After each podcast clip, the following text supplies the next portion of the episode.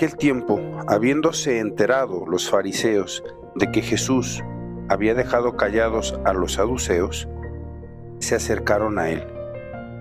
Uno de ellos, que era doctor de la ley, le preguntó para ponerlo a prueba, Maestro, ¿cuál es el mandamiento más grande de la ley? Jesús le respondió, Amarás al Señor tu Dios con todo tu corazón, con toda tu alma y con toda tu mente. Este es el más grande y el primero de los mandamientos, y el segundo es semejante a este. Amarás a tu prójimo como a ti mismo. En estos dos mandamientos se fundan toda la ley y los profetas. Wow, creo que a todos nosotros nos gusta muchísimo eh, que nos digan cuál es la pregunta del examen final, ¿no? Si tú supieras cuál es el tema a desarrollar, te meterías y lo trabajarías a fondo para sacar una muy buena calificación. Bueno, creo yo, ¿no? O sea, ya teniendo esa oportunidad, imagínate que llegas con el profesor y te dice, a ver, de todos los temas que vimos, este es el único importante que voy a preguntar. Lo tienen que desarrollar en 10 páginas, lo que tú quieras. Pero ya sabes cuál es. O sea, a lo mejor sí tiene que ser mucho trabajo, mucho estudio personal y, y creo que eso es bueno que nos suceda, trabajarle duro, pero ya sé por dónde es el camino. Y a veces en nuestra vida podemos ir corriendo a toda velocidad, este, estampándonos contra un sinfín de situaciones y cosas en la vida, pero sin un sentido. O sea, como a dónde voy o, cuál es el camino que tengo que recorrer. Obviamente nosotros tenemos el deseo de tener ese encuentro definitivo con Dios y a eso le llamamos cielo. Y el camino para ir al cielo, quisiéramos saberlo y hoy Jesucristo nos lo dice en el Evangelio. Es maravilloso, porque ya no vamos a ir corriendo a no sabes dónde o, por dónde. Y el camino es uno solo, y es el amor. Es el amor. De todos los libros del Antiguo Testamento, 46, 27 del Nuevo Testamento, el Señor hoy nos hace el gran favor de resumirnos todo en dos rengloncitos. Qué maravilloso.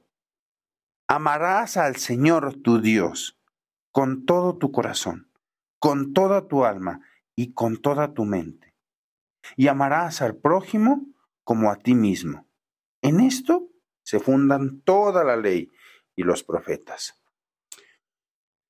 Ojalá que nosotros Qué bueno que, hoy Jesucristo nos dice por dónde es el camino, porque a veces estamos súper distraídos con mil cosas en la vida y, como que se nos olvida para qué es la vida. La vida es para amar. La vida no es para ganar likes y tener una página con quién sabe cuántos seguidores. La vida no es para hacerme famoso como el peso pluma o como el, o no sé, el artista que tú quieras poner. Y a veces pensamos que es eso, y yo valgo si soy famoso, y yo valgo si soy rico, y yo valgo. No es cierto. Tú vales por lo que eres. Y obviamente tu valor crece cuando empiezas a amar. amar a Dios con todo tu corazón, con toda tu alma, con toda tu mente y a tu prójimo.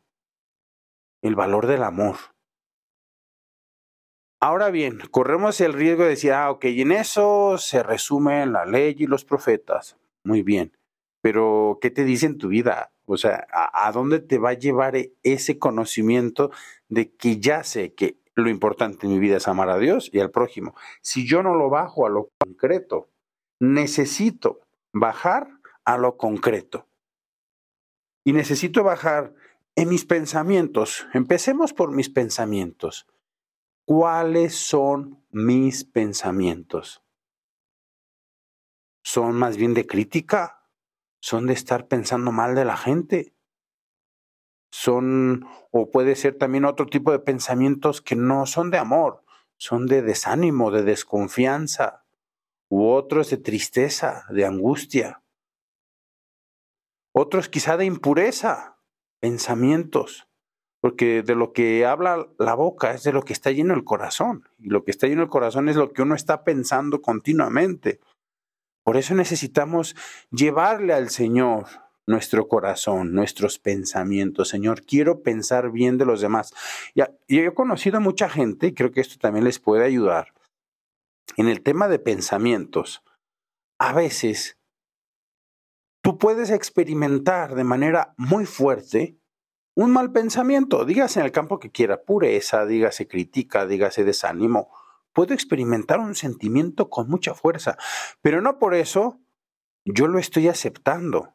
Es una tentación. Y yo digo, yo no quiero pensar mal de esa gente. Yo no, porque hay gente que sí siente que cuando ha pensado mal o ha sentido ese sentimiento de odio quizá, pero solamente sentido y no consentido, pues no es un pecado. Y a lo mejor si estás en una dinámica de amor, pero como experimentas tan fuerte ese sentimiento, y en el fondo, o sea, a mí cuando vienen a hablar conmigo, a veces en confesión o en charla, dices, que siento? Pero me, me, siento mal por sentir eso. Entonces, algo me está diciendo que yo no estoy aceptando ese sentimiento de odio. Simplemente lo siento. Es como si estuvieran tocando la puerta agresivamente ahí a la, a la casa, pero yo no les abro la puerta. Yo no quiero dejar entrar a ese ladrón a mi casa. Y lo mismo pasa cuando siento muy fuerte un pensamiento, pero yo no lo dejo entrar.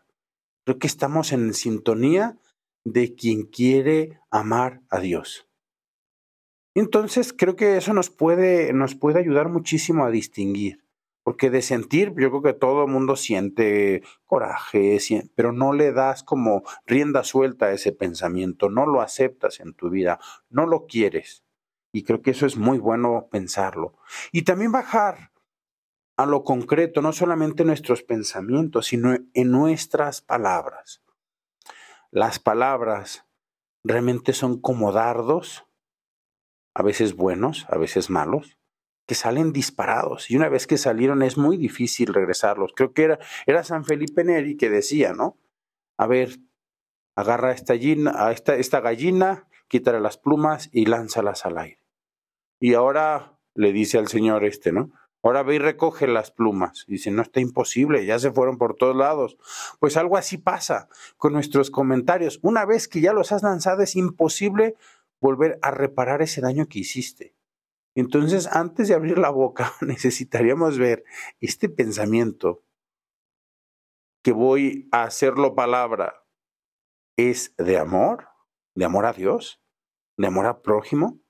Y si no lo es, pues pedir al Espíritu Santo, ayúdame a callar esto. A lo mejor lo siento muy fuerte, pero no lo digo. Y eso también nos ayudaría muchísimo, ¿no?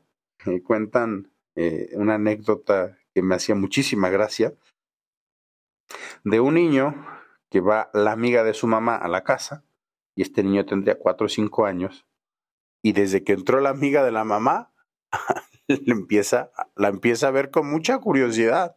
O sea, le supera, ¿no? la ve por un lado, la ve por otro. Y la mamá dice, ahorita vengo, voy por el café. Se va por el café y cuando regresa, bueno, pues ya ha pasado lo peor que el niño, mientras se fue la mamá le dice, ¿puedes abrir tu boca? Y la niña, la señora le dice, ¿para qué abro mi boca? Es que dice mi mamá que tienes una lengua de serpiente, ¿no? Pues claro, ya criticaste, ya criticaste, pues obviamente ya lanzaste esas plumas por todos lados y pues ya el mal que hiciste, pues ya está hecho, ¿no? O sea, no hay, no hay para atrás. Tenemos que ser bien cuidadosos con lo que decimos, ya todos nos pasa, todos la regamos de repente por no pensar un poquito, por no reflexionar, por no orar. A veces decimos cosas que pueden hacer muchísimo daño. Y por último también, pasar a las obras. Las obras, yo creo que, como decía Santiago, hay que pasar la fe a las obras. Demuéstrame por tus obras tu fe. No podemos quedarnos simplemente con esa teoría de amar a Dios y al prójimo. Hay que pasar a las obras. Y amar, decía Santa Teresa de Calcuta, es dar hasta que duela. ¿Realmente damos hasta que duela o no? A veces nos cuesta dar cinco pesos al que limpia el cristal del coche. Ahí tendríamos que empezar. Vi el otro día, eh, no me quiero entretener mucho más, eh, una película que se llama Titanes. Los Titanes es de fútbol americano y está en el contexto de, del periodo pues antirracial de los negritos allá en, Estados Unidos. Y justo un entrenador mezcla jugadores negros y jugadores blancos. Bueno, pues eh, ese, ese era el, el, contexto de la película y él poco a poco va haciendo muy buena dinámica. Y una de las mamás, que era una señora de blanca, le dice a su hijo, no, tú no vas a ir con este jugador, hablaba un jugador de color negro, eh, tú no puedes ir con él, vamos a ir a la iglesia, ¿no? Entonces, yo decía, qué barbaridad, a veces nosotros sí vamos a la iglesia, vamos a misa y muchos no nos tiran a los católicos precisamente por eso, porque nos ven incoherentes, se van a misa y después salen y ya están peleando, ya están criticando, ya están ofendiendo, ya están. Necesitamos ser coherentes también, amar también de obra. Entonces necesitamos muchísimo, necesitamos muchísimo eh, poder eh, nosotros acercarnos al prójimo y amar con todo nuestro corazón, con toda nuestra alma, con todas nuestras fuerzas a Dios y al prójimo también. Entonces, aquí les dejo esto, cada uno haga esa reflexión de cómo van mis pensamientos, cómo van mis palabras y mis obras. Si este podcast les está ayudando a ustedes, les animo a que lo compartan. Creo que a veces Dios nos manda distintos regalos y es necesario compartirlos con los demás, no solamente quedarnos eh, nosotros con esos regalos que Dios nos da, sino más bien saberlos compartir con nosotros. Soy el Padre Juan Carlos Gómez, les deseo un muy buen día, bendiciones.